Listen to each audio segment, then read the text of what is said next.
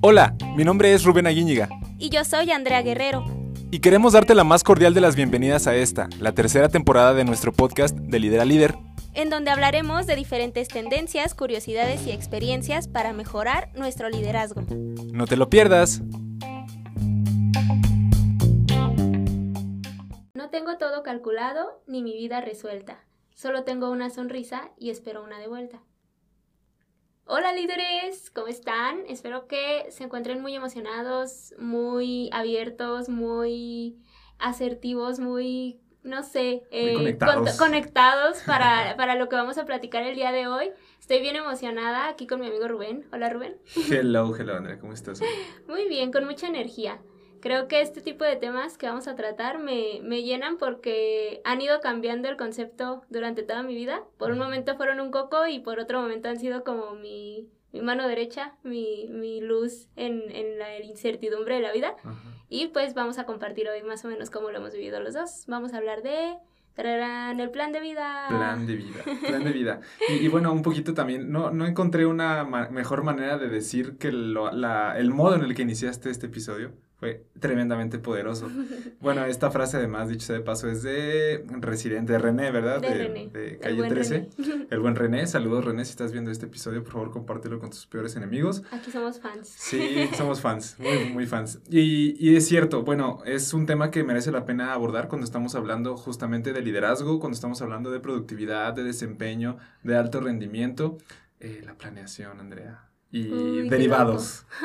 Qué, te gustaría decir de inicio para entrar en calor al respecto? Mm, a mí me gustaría preguntarte, ¿cuándo fue la primera vez que interactuaste con tu plan de vida? O sea, ¿realmente cuándo tuviste conciencia de que había que tener un plan? Así, la verdad, la verdad. La neta, la neta. Así, la neta, de que había, o sea, de yo entender que era bueno tener un plan, o sea, de yo aceptar la necesidad de tener un plan pues yo creo que hasta que tenía como 16 años o 15 años. O sea, ya, ya relativamente grande. Digo, no me apena porque creo que puede tomar buenas decisiones.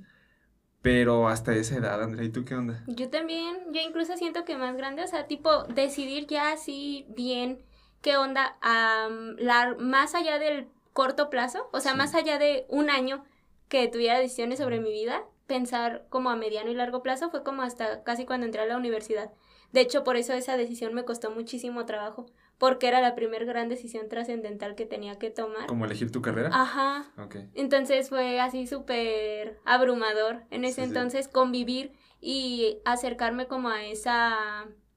a, a esa a ese sentimiento de decisión, de responsabilidad, de ejecutar, no sé, fue abrumador. Es que a lo largo del tiempo creo que nos toca mucho vivir las decisiones de las personas que nos están criando, ¿no? Por ejemplo, de nuestros padres deciden por nosotros cuando somos pequeños y vamos creciendo y eh, eh, la cosa se pone así, pero llega un momento en el que sí te encuentras un poquito con tus propias decisiones y ese es como tu debut en, en, la planeación de un proyecto o un plan de vida. En, el, en este caso, como dices, esa parte de, de elegir una carrera es importante, pero podríamos irnos un poquito más atrás incluso, ¿no? O sea, desde el momento de estar reproduciendo este episodio y entender, hay muchas personas que, bueno, ya están en alguna etapa más avanzada de, la vida o de su madurez, pero también hay muchos líderes jóvenes que escuchan este contenido y seguramente les va a servir para que vayan tomando decisiones eh, que les funcionen en su vida, ¿no?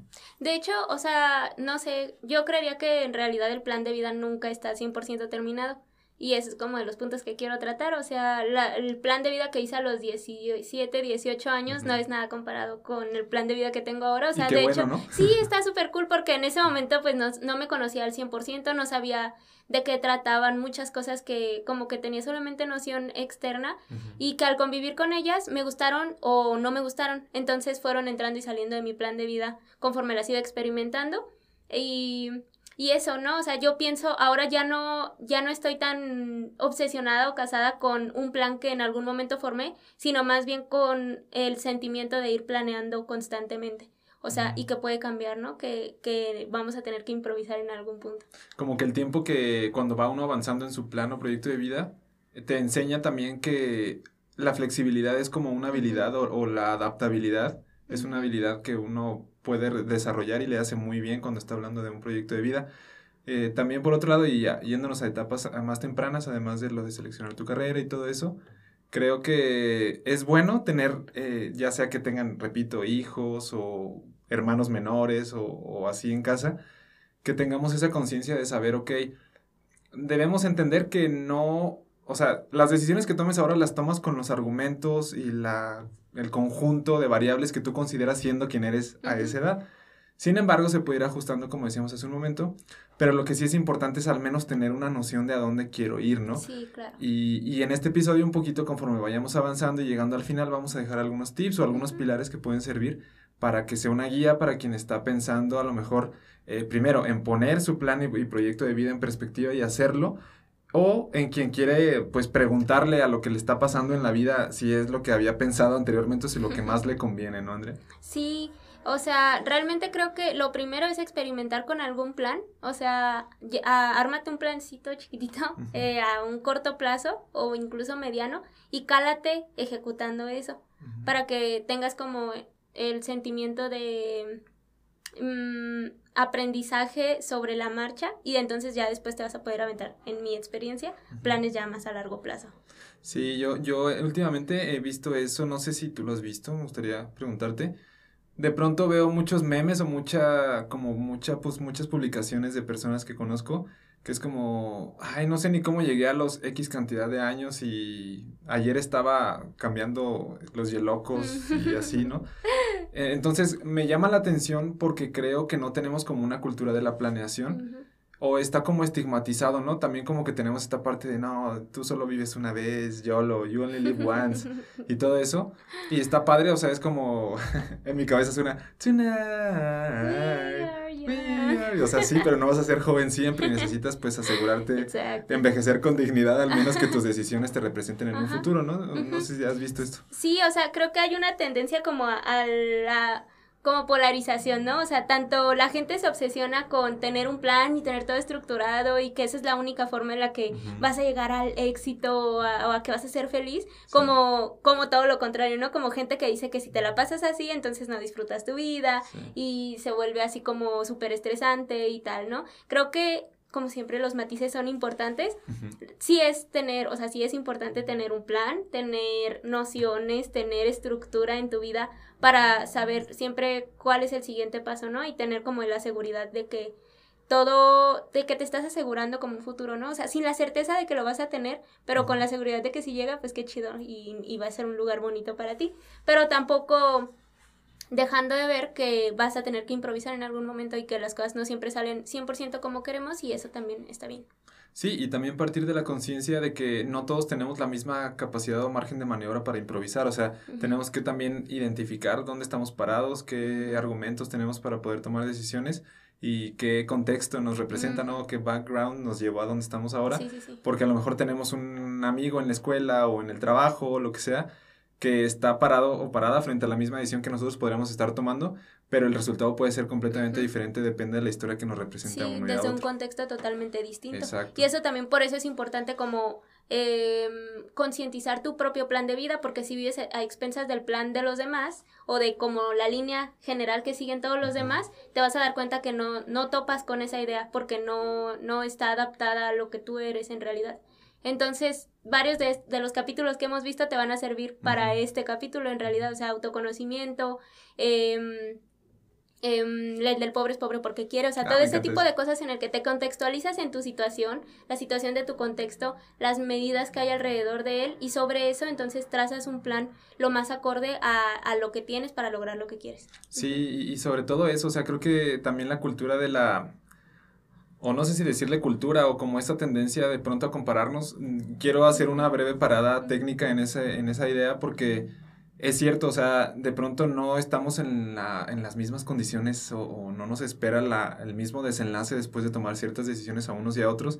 Y también lo quiero aprovechar para una recomendación intermedia, o sea, hablando de plan y proyecto de vida, de pronto no clavarnos demasiado con que al vecino le está yendo de alguna manera que Ujú. desearíamos nos, nos estuviera yendo, porque seguramente o muy probablemente nosotros somos ese vecino de alguien más a quien le gustaría o, o le gustaría que le estuvieran pasando las cosas que nos suceden a nosotros, ¿no? Entonces se me hace como generarnos un vacío innecesario, puesto que siempre vamos a tener un huequito, un huequito de, de completarnos, ¿no? O sea, un huequito de, de búsqueda, de, de, aventura, pero pues ¿para qué buscarla en otras personas que no están viviendo lo mismo que uno, ¿no?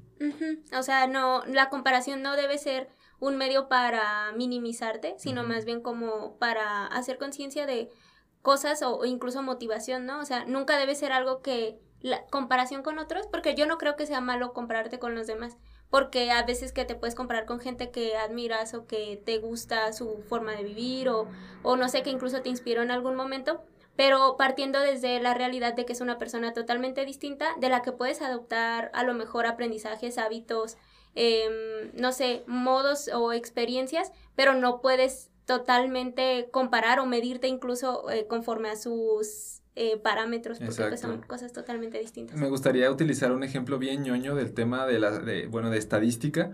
Eh, cuando uno va a medir una variable o el, el, desempeño de un indicador estadístico, cualquiera que sea, generalmente lo comparas consigo mismo o lo comparas con su propia línea base. ¿Cuál es la línea base? Pues esa primera medición históricamente que se hizo de eso, ¿no? Como ahorita tú decías, ¿cuál es la primera vez que tú a lo mejor hiciste un proyecto, un plan de vida? Pues en X, ¿no? Le ponemos ahí una banderita y desde aquí se empieza a medir. Entonces, justamente es eso y a lo mejor suena muy cliché, pero eso de medirte con, contigo mismo, contra ti mismo, eso es lo que hay que hacer. Y a mí me gusta mucho y me representa este día y quiero compartirlo porque cada año que yo cumplo años, que por cierto hace algún tiempo, este, muy poquito, cumplí años, eh, me gusta porque digo, a ver, el año anterior, ¿cuál eh, era, era, mi situación, mis condiciones, mi posibilidad? Y voy viendo así. Entonces eso me sirve mucho más que voltear a ver digo, hablando del ejemplo estadístico, pues México se mide con México, no se mide con Suiza o no se mide con, con Haití o, así, o sea, es lo mismo en las personas, digo, sé, sé, el país, sé la persona que tú eres y lo demás déjalo, déjalo correr. Ajá, exactamente. Pues sí, amigo, ah, esas son como premisas o background antes de iniciar y, sacar como tu plan de vida, entonces son las cosas que tienes que tener en cuenta. Em, yo creo que el plan de vida también debe ser algo en lo que te sientas muy acompañado, porque, o incluso, o sea, si tienes como un círculo de confianza con el que puedas empatar ideas, a mí me sirve mucho eso, como hablar las cosas, luego después cuando las digo en voz alta digo, no, no está tan chido. o cuando ya, no, como que no, ajá, no, como que no está tan cool. Y entonces regresas y adaptas. Entonces, si tienes un círculo de confianza, personas que creas que pueden aportar, aunque sea como escucha, o sea, ni siquiera como opinión, no, ni como mentoría, o sea, no, no hagas esto, si hagas esto, sino solamente como espejo o como persona que te escuche sería bueno que te acercaras y que plantearas la situación. O sea, estoy planeando los siguientes años, estoy planeando mis siguientes pasos, me gustaría conversarlos contigo, ¿qué opinas? Porque eso también te da a ti cierta conciencia y no sé, es como cuando, si no eres persona de escribir, que en, en mi caso sí soy, también conviene platicarlo. Sí, y, y, a través de compartirlo con personas, sobre todo, o sea, yo sí quisiera que invitar un poquito al tema de la selectividad en, el, en el sentido de que a lo mejor si yo veo que algo que yo deseo que me suceda está sucediéndole a alguien que está cerca de mí, pues tal vez yo podría a lo mejor directamente preguntarle ciertas dudas específicas o sencillamente tratar de observar, observar perdón, un poquito como cómo lo hace o qué hace. Sí, o sea, y, eso funciona porque te ahorra mucho y, y, a veces, bueno, lo dije en otros episodios, pero si ves éxito en alguien, eh, trata de copiarlo, porque no vas a poder copiarlo. El éxito no se puede copiar, pero puedes copiar el método y eso a lo mejor te resulta en algo mucho mejor y eso es interesante. Si alguien ya descubrió una forma de hacer algo, go for it. Es como cuando escribes tesis. Exactamente. Solamente lee y fíjate qué puedes hacer de ahí, ¿no? Entonces es lo mismo. Eh, me gusta esa manera como de reflejarte en el colectivo y también pues tratar de, aquí ya vamos a ahondar un poquito más en los cómo, de que tu plan de vida abarque tu propia Mm, medida del éxito. También ese es otro de los temas, ¿no? No, no dejes que el mundo te diga cuál es la medida del éxito. Hay muchas cosas que significan éxito para los demás que no van a significar éxito para ti o que para los demás no van a, no van a tener una medida importante en el plan de vida y para ti sí. Entonces, desde esa conciencia, em, pues avanza, ¿no? En este caso, pues toma puntos desde lo personal, decíamos por ahí, lo profesional, lo espiritual, eh, lo familiar, lo social. Eh, trata como de abarcar esas líneas y de esa manera em, pues vas a hacer un plan íntegro realmente porque pues no puedes digamos querer coser una parte de tu vida para descoser otra, o sea, no en algún momento se te va a caer. Exacto. Y yo quiero también ahí ahondar un poquito en esa idea y en algunas eh, posteriores. Primero respecto a esa he visto muchos eh, planes de vida, porque bueno, eh, como un paréntesis, en Ruge MX nosotros facilitamos una metodología para que los y las participantes de nuestros talleres desarrollen su plan de vida. Una de las cosas que más me encuentro en la experiencia de los planes de vida es que muchas personas ponen o escriben como quiero tener un carro, quiero tener una casa, quiero tener una familia, quiero tener, etcétera, ¿no? O sea, y, y está bien, digo, suena natural cuando tú dices, bueno, yo estoy planeando mi vida, pues quiero pensar en que voy a tener. Eh, a veces ligamos mucho el tema de tener con la certeza, ¿no? Con la certidumbre. Pero eh, desde una apreciación muy personal y metodológicamente hablando, no es tan funcional eh, establecer planes en función del tener, porque se pierde un poco el enfoque del, del, ser. Yo recomendaría, o sea, anticipando un poquito una recomendación, decir, ok, yo quiero planear mi vida en función de, quiero hacer esto, quiero ser esto. O sea, porque si tú dices, bueno, quiero ser eh, maestra en algo, pues te dedicas a hacer todas las actividades intermedias que te lleven a ese resultado. O por ejemplo, quiero, eh, sí, o sea, quiero, quiero, quiero hacer esto otro, te dedicas a los medios, no tanto al, al, al tener, porque el tener es el medio de algo más grande. Entonces, Espero no haber sido demasiado como confuso, pero creo que eso es muy, muy importante de considerar. Sí, o sea, darle, darle paso a cosas más trascendentales en la vida que a lo mejor lo material o lo que vemos o lo que consumimos, porque de alguna manera, si es una necesidad a cubrir para hacer otra cosa, lo vas a terminar haciendo, o sea, va a ser más bien uno de los pasos previos para que consigas otra, ¿no? Entonces, tal vez no sé, eh, te concentras en tener tal o cual trabajo, tal o cual desarrollo de tu, de tu, de tu carrera profesional y como vas a tener ese trabajo necesitas tener ciertos hábitos de vida. Entonces ahí es donde comienzas a, a, acumular esas cosas, ¿no? Y, y, se vienen más bien como añadidura de un, de un plan mucho más grande o de algo mucho más concreto que te lleva a una satisfacción personal más que material. Claro, y también está ligado a la vinculación, eh, pero está vinculado a la frustración, porque muchas veces, o sea, como que nos enamoramos del resultado, ¿no? Como siempre, o sea, las personas estamos configuradas humanamente para enamorarnos de un resultado eh, y perdemos de vista como todos los pasos a seguir y a cumplir para poder llegar a ese resultado. Es, es, es muy cierto lo que dices. Yo, por ejemplo, puedo enamorarme de un puesto de trabajo que yo admiro y que yo digo, yo quiero llegar ahí, eh, pero a lo mejor en el momento de yo estar siguiendo mi camino sin un, sin un plan tal cual de llegar ahí, pues me voy a frustrar porque no estoy viendo el camino que había que seguir o si siquiera era realizable dependía de mí, porque muchas cosas no es falta de capacidad de las personas que estamos, es sencillamente que no depende de, de mí o de ti o de, de, alguien que pueda tomar una decisión en función de nosotros. Entonces, eh, en ese sentido, en un momentito más me gustaría, pues que fuéramos platicando también, Andrea, cuáles pudieran ser algunos como, algunas como categorías para decir, ok, ¿cómo, ¿cómo hago mi plan de vida? A lo mejor quien está escuchando dice, ok, sí, pues están platicando bien padre, pero pues eso a mí qué, o sea, eso cómo lo puedo ligar con algo que yo me pueda llevar terminando este episodio y en un momentito más me gustaría que pudiéramos a lo mejor dedicarnos para allá. Como sí, yo creo que sí, ya en los métodos y en las eh, formas igual platicamos como lo hemos hecho nosotros. Yo em, me acuerdo el primer plan de vida, pues tenía Mm, creo que nada más la parte profesional, o sea, recuerdo así como carrera, em, familiar, si quería casarme o no. Em, ¿Qué más tenía cosas así como bien, o sea, como muy básicas pues de decisión en la vida? sí, se enfocaba en qué quería estudiar, para qué quería estudiar, o sea, a qué me quería dedicar después y si quería tener o no hijos y a los cuantos quería comprar una casa o algo así. Oye, se puede saber así como que, bueno, sé que es muy privado, es, es así muy personal, pues, pero que ahí que... que ahí cambió todo porque yo o sea, bueno, es que ese, ese pedazo de mi plan de vida siempre ha estado por rellenar. Es como, ja, pendiente.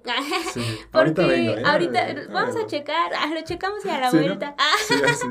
porque sí, o sea, de, de más chica, como que no tenía una conciencia exacta de si me veía casada o no. Primero, o sea, porque no, como que no me veía en pareja, pues. Después ya descubrí que sí puedo ser pareja, ah, que sí me gusta y todo, entonces dije, bueno, está padre formar una vida con una persona y ahora ya forma parte de mi plan de vida, ¿no? Como conjuntar o hacer equipo, digamos, en la vida, se me hace muy cool. Pero todavía está pendiente así la parte de, de tener una familia, porque, no sé, de momento, y eso es algo que recientemente descubrí, estoy muy a gusto con esta sensación de no saber qué onda. Okay. Antes me frustraba no saber, o sea, era como, ay, tengo que decidir porque Andrea del futuro se va a arrepentir si no decides en este momento. No, la verdad es que Andrea del futuro, este, sí, sí, pues sí, confía en mí. Ah, en este momento no sabemos qué onda, pero en algún momento lo sabremos y, está bien. Entonces también en esa parte de mi plan de vida estoy como a gusto con la incertidumbre de, de tal, ahorita todavía no tengo el conocimiento necesario de la vida para decidir si sí o no quiero una, como yo formar una familia como tal, ¿no? Como tener hijitos o adoptar, todas esas decisiones importantes. Creo que en este momento no, no estoy como súper lista y, y eso también es un tip. Si hay cosas que no estás listo para decidir, también date chance, experimenta y, después vemos. es que sí es cierto, o sea, y, es algo de lo que hablábamos al principio, ¿no? antes de empezar el episodio, decías una frase que decía algo así como, eh, la vida es eso que pasa. exacto, la vida es eso que pasa mientras estás ocupado en otros planes. Exacto, o sea, eh, es como el equilibrio, o sea, sí planear, pero también estar con los brazos abiertos para que lleguen cosas que no tenías planeado y, que sucedan en favor de lo que tú más o menos... De lo que más o menos tienes como trazado en tu vida, ¿no? Exacto. Entonces, eh, en eso, y luego después de que experimentas como ese primer plan de vida, siento yo que el siguiente paso es trazarte que algunas de esas metas sí sean a muy corto plazo, porque de esa manera puedes volver y verificar si todo ha salido bien y después ya, la, o sea, como que te das cuenta que es ejecutable y, y, te avientas pasos mucho más grandes. En este sentido, pues también ahí entra todo lo, el proceso de calidad y de, y de Exacto, lo que te enseñan en la escuela en administración, ¿no? O sea, planea, ejecuta, verifica, ¿Y qué más? Sí, este, evalúa, evalúa. exactamente. Es, es, como un poquito, lo voy a tratar de decir así como en una sola idea, lo que, lo que nosotros justamente pues proponemos en RU generalmente, es un poquito lo, lo, quiero compartir con quienes ven y escuchan este episodio, es nosotros primero, o, o, lo que recomendaríamos primero hacer, es preguntar qué, o sea, ¿qué quiero hacer? Ahorita podemos decir diferentes aspectos de la vida, o sea, ¿qué quiero hacer? ¿En qué? En lo personal, en lo profesional, en lo económico, en lo sentimental, en lo educativo, etcétera, o sea, así esos que te acabo de decir son como los más, los más, este, iniciales, los medulares, ¿no? Después de ahí, o sea, de que tú preguntas, ¿qué quiero hacer en estas categorías? Te preguntas, ¿cuándo lo quiero hacer? O sea, ¿cuándo me imagino que es este plan o este va a suceder, o sea, lo, puedo lograr, pero de verdad, porque somos muy así como que pecamos de, optimistas luego, ¿no? De, sí. este, no sé, un ejemplo absurdo voy a poner, eh, bajar 15 kilos, ¿cuándo? El mes que entra. No, o sea, no, hay que pensar claramente y decir, no, ¿sabes qué? Pues en un año. ¿Por qué? Porque hay que poner metas realizables y ahí es donde viene lo que tú dices también. O sea, para poder tener algo que sea digno de ser evaluado, pues tiene que estar bien diseñado y el plan de vida, o sea, es tu vida, no vas a tener otra, tienes que diseñar un plan bonito. Échale ganas, por favor. ponte, ponte un cafecito, o sea, hazlo con toda la tranquilidad y con toda la serenidad posible para que sea algo cómodo para ti. También em, sobre esta línea, a mí me gusta, es que eh, me gusta dar tips, ¿no? Sobre cómo ha sido para mí hay cosas que yo diseñaba antes, ¿no? Y que era como, voy por este y así. Y después, cuando las hacía, me daba cuenta que no eran tanto lo que yo quería.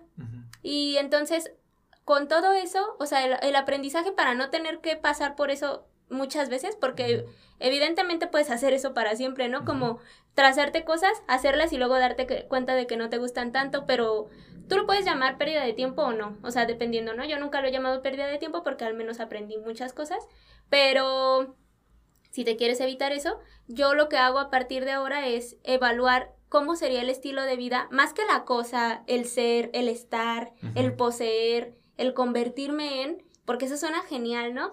Evaluar qué es todo lo que traería eso. Y es todo un estilo de vida.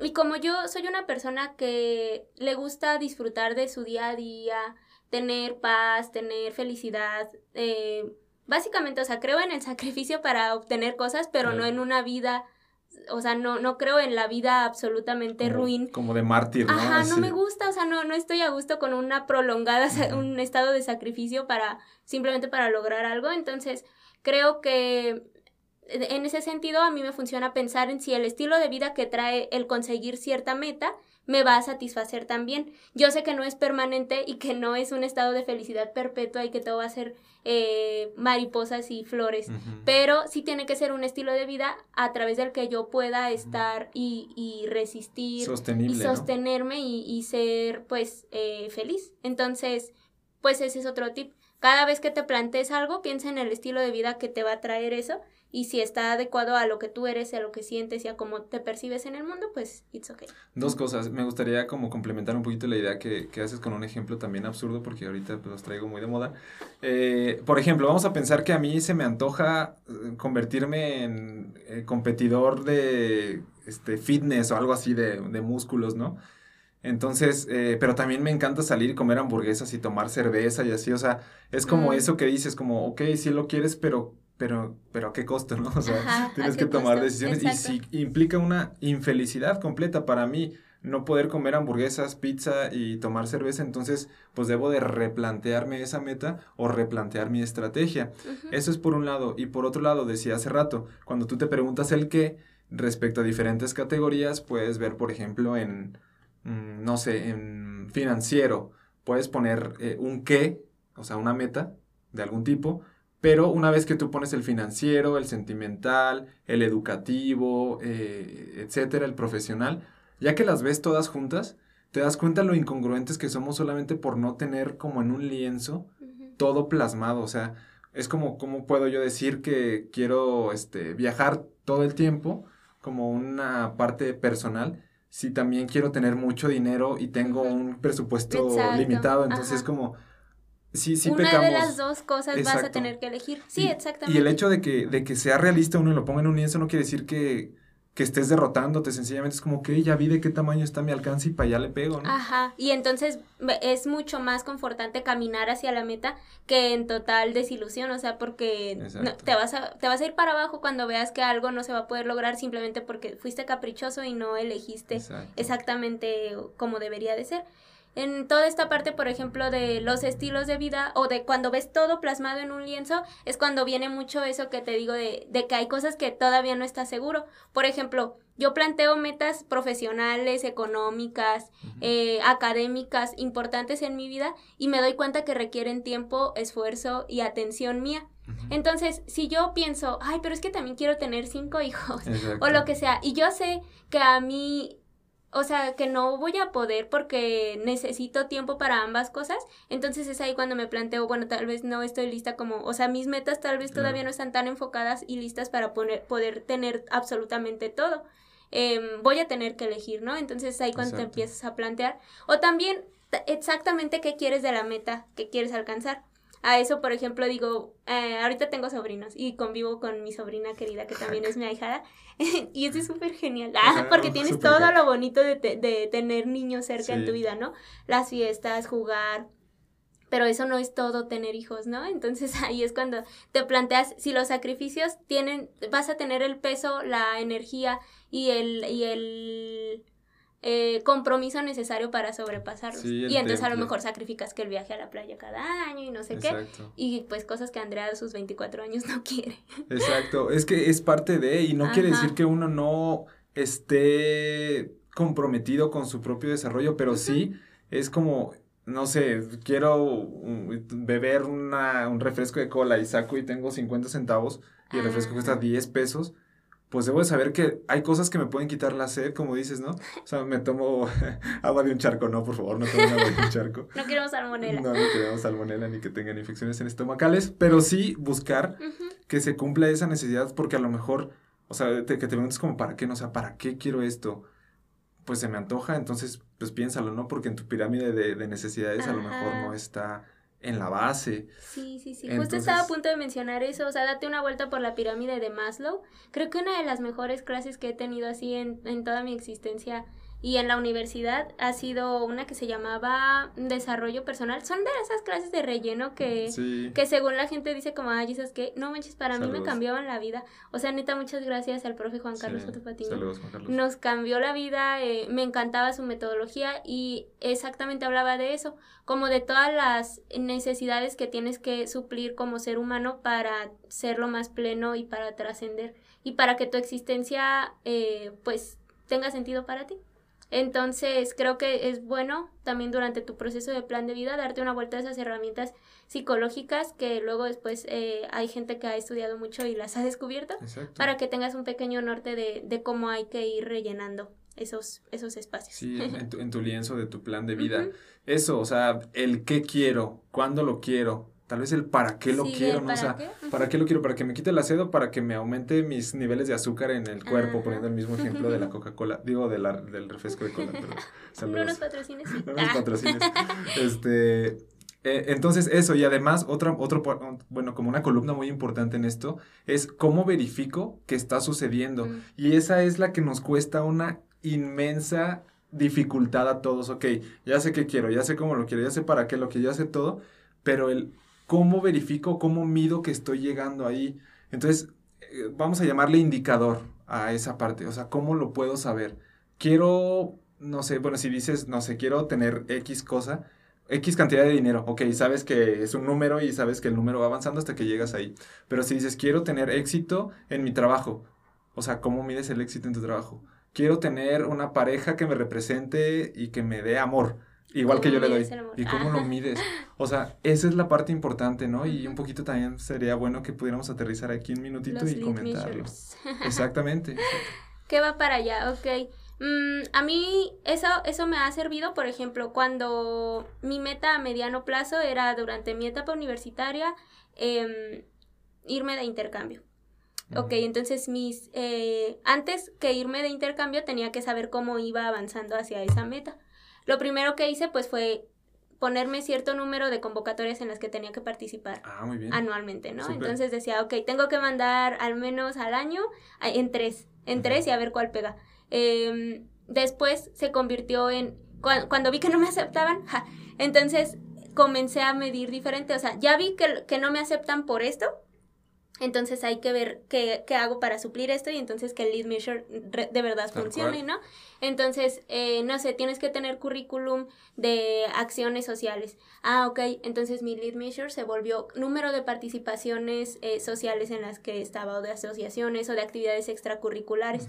Y entonces ya yo estaba mentalizada a que la escuela iba a ser un factor importante, pero si quería lograr esa otra meta, tenía que hacer al menos otras tres cosas aparte de la escuela que me estuvieran abonando hacia eso. Y todo parte de que lo estabas midiendo. Ajá. de ahí de que, de que si no lo medía, pues no, no sabía que iba avanzando, porque podía seguir teniendo en la cabeza, un día me voy a ir de intercambio. Un día. Un día. Pues y llegaban los cinco años acabando la universidad y jamás hacía nada, ¿no? Entonces, eh, tuvo que haber como ciertas mediciones y verificaciones sobre el plan para saber que estaba o no avanzando. Hay un ciclo que, que se usa en ingeniería, se llama ciclo de mejora continua, que es, bueno, también lo conocen como ciclo de Deming, se, eh, consiste en planear, hacer, verificar y actuar. Y a mí me gusta mucho como esa filosofía que también tiene que ver con Kaizen, porque tú eh, planeas, haces, verificas y actúas y puedes repetir ese ciclo tantas veces como sea necesario, a lo mismo si quieres, pero ojo con una cosa, si vas a mm, hacer algo, tienes que un poquito voltear a ver que también implica dejar algunas otras cosas,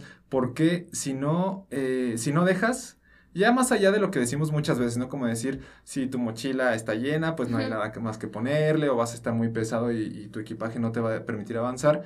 Pero también, o sea, tu cerebro debe enfocarse en pocas cosas, pero de principio a fin, porque si estás repartido como horizontalmente en tu atención y en tu dedicación para llegar a tus objetivos, eh, como dicen, el que mucho abarca poco aprieta, pues, o sea, al final de cuentas nadie recuerda a alguien que hizo muy poquito de muchas cosas, más bien alguien que pudo hacer una, o sea, mucho de una, o dos cosas. Exactamente, enfocarte, o sea, e, el enfoque es importante a la hora de, de hacer todo esto. Ahorita, por ejemplo, me estoy acordando de otra, así que me di exactamente, así como con parámetros muy específicos para mí. Yo, mi meta era independizarme antes de los 25. Entonces, cuando vi que ya estaba cumpliendo 24, dije, wow, wow, wow, amiga, se me está viniendo el tiempo encima. Entonces, mi primera cosa fue como, ok, eh, vas a medir los pasos previos para poder lograrlo. Desde hablar con tus papás para dar la noticia. Eso me agrada informarles. Hacer la junta, la presentación necesaria para decirlo. Eh, juntarte a lo mejor con personas que lo hayan hecho para que, no sé, todos esos pasos previos que te vas poniendo también pueden ser tus indicadores de éxito. Entonces, no era esperar a que milagrosamente antes de los 25 ah, aquí hay una casa, sí. No, eso no iba a pasar si no estaba lista. Entonces, después investigar cuánto necesito para mudarme. Ok, necesito cierta cantidad de dinero y tengo un año para hacerla. ¿Cuánto tengo que ahorrar al mes? Entonces, ese es tú me dices, ¿cuánto ingreso? ¿Cuánto puedo ahorrar? Ok, entonces vas midiendo. Luego después ya cuando se acercaba la fecha en la que yo tenía que elegir una casa donde cambiarme y así, ok, ¿cuántas casas visito? ¿Cuántas publicaciones? ¿Cuántos grupos de casas en renta visito? Entonces se vuelve un, o sea, todo lo que te vaya acercando se vuelve un indicador de éxito. Y ya, pues finalmente, em, cuando das el anticipo, ponerte deadlines si te pon, por ejemplo, yo que soy bien específica con los números, como antes de los 25, yo ya estaba como llegando a los 24, entonces dije en mi cumpleaños, el junio es mi deadline y me mudé en mi cumpleaños. Entonces, así, o sea, fue, fue como esos pasitos y ese es algo que me dio mucha satisfacción y felicidad en este año porque pues fue algo que tenía planeado, o sea, fue como, wow, Andrea, lo cumpliste. Exactamente, y, y tú lo acabas de decir muy bien, yo creo que voy a regresar un poquito al tema de la cultura de medir. O sea, a veces creo, por ejemplo, vamos a poner un ejemplo, eh, no nos gusta pesarnos, o sea, saber nuestro peso en kilogramos, ¿no? Eh, bueno, no sé si a toda la gente, pero yo he visto mucha gente que me rodea que no le gusta o no acostumbra hacerlo por algún motivo. Entonces yo, por ejemplo, me gusta hacerlo, no porque, o sea, a veces pienso que decimos, ah, me voy a pesar cuando tenemos la esperanza de pesar menos que la última vez, ¿no? Y en mi caso no, o sea, a mí me gusta saber, aunque pese más, cómo, cómo está funcionando ese asunto porque entiendo en algo que puedo medir cómo se han comportado mis decisiones sobre mí mismo, ¿no? Eso por un lado, o muchas veces la, la misma cultura aplicada no me quiero hacer estudios de la glucosa y de los triglicéridos y todo esto, porque qué tal que me dicen que, oye, está pasando, hazlo. Entonces es como que tenemos esta barrera en la cabeza de decir, quiero, no me quiero medir. No. Ajá, Quiero, pero qué tal que no me gusta. O sea, no, no, siempre te va a gustar. Si en tu plan de vida está tener un estilo de vida, de vida saludable o, o ser una persona saludable, e, eventualmente tus medidores de éxito van a ser chequeos de con el doctor cada cierto tiempo, eh, idas a, al nutriólogo cada cierto tiempo, idas al, no sé, al cardiólogo, o sea, cosas que tú sepas que te van a llevar, no nada más pensar y desearlo, sino tener como ciertas paradas de verificación, siempre son esas, ¿no? O sea, vas en una carrerita, güey, bien padre, un paseo, tienes que tener paradas de verificación para saber qué onda. Exacto, y es parte de ser uno responsable con, con uno mismo, o sea, es que eso no es que como a lo mejor sea un plan de yo quiero ser más saludable, pero sí es un medio para que puedas cumplir todos los otros planes que tienes, como viajar con energía, como envejecer con dignidad, como tener los 10 hijos que quieres tener. O sea, todo eso parte de también tú estarte midiendo y estarte verificando. Eh, un poquito haciendo como un, breve como recuento de esto último, Andrea, ya para ir como perfilando el cierre del episodio. Es eso, o sea, eh, tú decides o, o defines qué quieres, cuándo lo quieres, para qué lo quieres, cómo lo vas a medir y cómo vas a saber que estás llegando a eso y eh, cuándo empiezas. Exacto. Así. ¿no? Y el cuándo empiezas parte también del cuándo lo quieres, o sea, ponte un deadline, una fecha final y entonces eso te va a generar a ti la presión de, de, no procrastinar, o sea, no dejar que el mono de la procrastinación reine en tu pensamiento porque sabes que no es, o sea, que no eres para siempre, que eres efímero en esta existencia y que necesitas tomar acciones día a día. Entonces, eh, en este sentido, pues parte la meta, o sea, si tu meta es comprar una casa a los 30 años y tienes 24, pues no te esperes como a los 28 para empezar a pensar en eso. Desde ahora ve pensando cuáles estrategias financieras tienes que tener para lograr eso. Eh, ¿Cuánto cuesta una casa? Busca videos en internet, ahora hay todo ahí, ¿no? Entonces, eh, empieza a hacerte responsable a, a, pequeñas, lo he dicho en otras veces de broma, ¿no? Como a, parte tu meta grandota en pasos pequeños que puedas ignorar más fácil. Estos no los vas a ignorar. en pasos pequeños que puedas hacer y ejecutar. Entonces es muy lograble, la verdad. Eh, pues Ah, eventualmente luego la gente piensa por mi personalidad que tengo cada aspecto de mi vida planeado, y que, wow, Andrea ya sabe a los cuántos años este se va a morir y todo, ¿no? Sí, no, La verdad es que es más, se ve raro, ¿no? Es lo que te decía hace rato. Hay cosas que siguen en incertidumbre, that's okay, pero deja, no dejes que toda tu vida sea una total incertidumbre, ¿no? O sea, vale la pena echarle un vistazo al futuro para que sea un lugar cómodo para ti. Exacto, y también, o sea, mientras, te, mientras tienes una planeación, estarte preparando para lo incierto, porque, no sé, lo veo como en un deporte, por ejemplo, en un deporte tú desarrollas ciertas habilidades, tienes una técnica, tienes una, una, táctica, una estrategia, pero habrá cosas que no controles y en ese momento sale tu, tu preparación para ciertas cosas y también es en la vida igual. un poquito ya para cerrar este, este último punto de, del cuándo comienzo, eh, eh, veo mucho así como en algunos ejercicios que hemos hecho de esto con algunos participantes. ¿Cuándo comienzo? Lo antes posible. ¿Cuándo comienzo? En cuanto se pueda. Mm. Ok, pero eso es el 20, ¿cuántos de enero? ¿Es el o es hoy, 2? ¿O es, cuándo? ¿O el año que viene? Eso, o sea, eso, y tenemos como esta, ya, ya me estoy poniendo mal, Andrea, me están subiendo los triglicéridos. No, no, pero es que sí es cierto, o sea, de pronto nos falla esta parte de poner las cosas claras, las cosas ahí, porque tememos, creo que esas cosas, si no suceden, nos busquen y nos digan, ¿Qué crees? Oye, ¿qué onda? ¿En qué habíamos quedado? ¿no? Bueno, Andrea, ah, sé que podríamos decir mucho de esto. A lo mejor podríamos comentar un poco más adelante al respecto. Yo quisiera, pues bueno, antes invitarte a que por ahí avientes un, un punchline, un cierre de este episodio con toda tu, tu sabiduría y tu experiencia en estos temas. Pues mi punchline Ay, este, háganse amigos de su mente. a veces que, que, pensamos que planear todo, de hecho me estoy acordando muchísimo de una línea de, de la película de Parasites que me marcó muchísimo.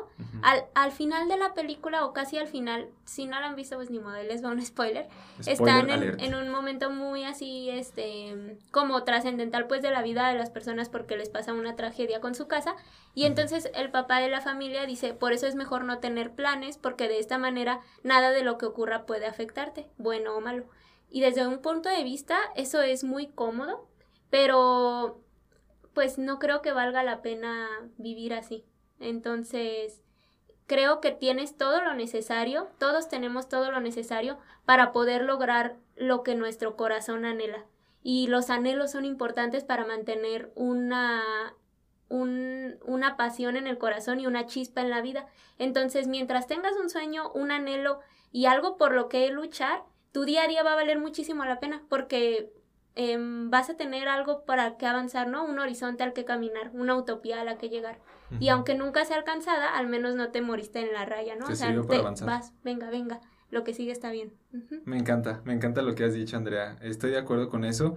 También creo que es importante mencionar que no hay meta suficientemente pequeña o despreciable. O sea, mm, mi primer consejo que retomo de un poquito hace rato es, o sea, no te compares con el vecino, compárate con tu versión anterior y está bien y avanza en ese sentido.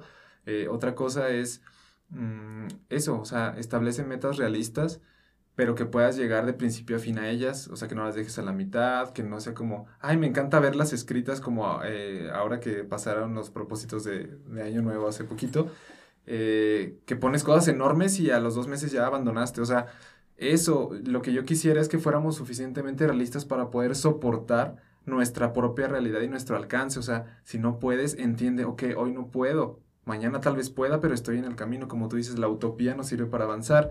Y sobre todo, o sea, saber que no estamos solos en la búsqueda de nuestros objetivos, saber que tenemos círculos de apoyo, si de pronto no los identificamos, estoy seguro que si de pronto levantamos la voz y decimos, oye, tengo esta idea, tengo este plan, eh, más de alguna persona vamos a levantar la mano y vamos a decir, ok, ¿cómo, cómo lo podemos hacer juntos, no? Entonces, eso, eh, no, no desanimarse, no, no dejarlo tampoco a la deriva, hacer como esta pequeña exploración. Digo, a veces también aprovecho el comentario para decir, parece que estamos buscando respuestas afuera todo el tiempo. O sea, parece que estamos viendo videos de quién me diga cómo debo vivir o quién me, quién me oriente financieramente o quién, etcétera. O sea, por ejemplo, este, este podcast no tiene el sentido de decirte qué hacer, tiene como el objetivo de decirte, ok, mira, esta es una sugerencia, esto te puede funcionar, pero tu criterio tiene que activarse sí o sí. Si no, pues no, no tendría sentido, no te va a funcionar lo mismo que a nosotros o, al revés, a, nosotros lo mismo que a ti. Entonces eso, invitarte a, pues, a que, a que no, no pierdas el ánimo y sobre todo a que sigas reproduciendo nuestros episodios porque seguramente vamos a estarte pasando algunos otros tips y algunas otras curiosidades valiosas para tu desarrollo de tu liderazgo. Muy bien, pues muchas gracias por escucharnos. Un abrazo y échate un cafecito bien deli con un pastelito bien rico a la hora de estar haciendo tu plan de vida. Mucha suerte. Si tienes alguna duda con tu plan de vida, eh, puedes mandarnos mensaje a este, en este episodio, puedes mandarnos un comentario y nosotros te hacemos llegar en exclusiva por haber llegado al final de este episodio tu lienzo para que tú vayas llenando ahí y después nos lo puedas compartir y lo podamos comentar. Bueno, antes de irnos, Saludos a nuestros amigos de YouTube que están haciendo muchos comentarios. Hay un país en especial en el que tenemos una deuda pendiente por ahí para comentar. Voy a ir. ¿A, dónde, Andrea? quiero ir a Perú. Así empiezan las películas de terror. Todo el, el, ¿cómo se llama el narrador? Lo que ella no sabía. lo que ella no sabía es que en Perú. no, no, es cierto. Hemos estado leyendo los comentarios, amigos, y pues acepto que no, no tengo la opinión más válida y documentada para lo que sucedió, y por eso estoy inspirada y decidida. Desde hace muchos años tengo muchísimas ganas de conocer Perú, y sé que será un viaje que me enseña muchas cosas de ustedes. Entonces, pronto nos veremos por ahí. Su cultura, su comida, todo lo que tiene que ver con, Perú nos encanta. Y también son bienvenidos y bienvenidas en México siempre que quieran. Nos escriben y podemos invitarles unos taquitos de, al pastor. Ay, sí. Saludos a todos nuestros amigos peruanos. bueno, saludos. Y bueno, hasta aquí llega este episodio. Esperamos haya sido de su agrado. Les mandamos un fuerte abrazo y nos saludamos hasta la próxima. Chao. Chao, Lin.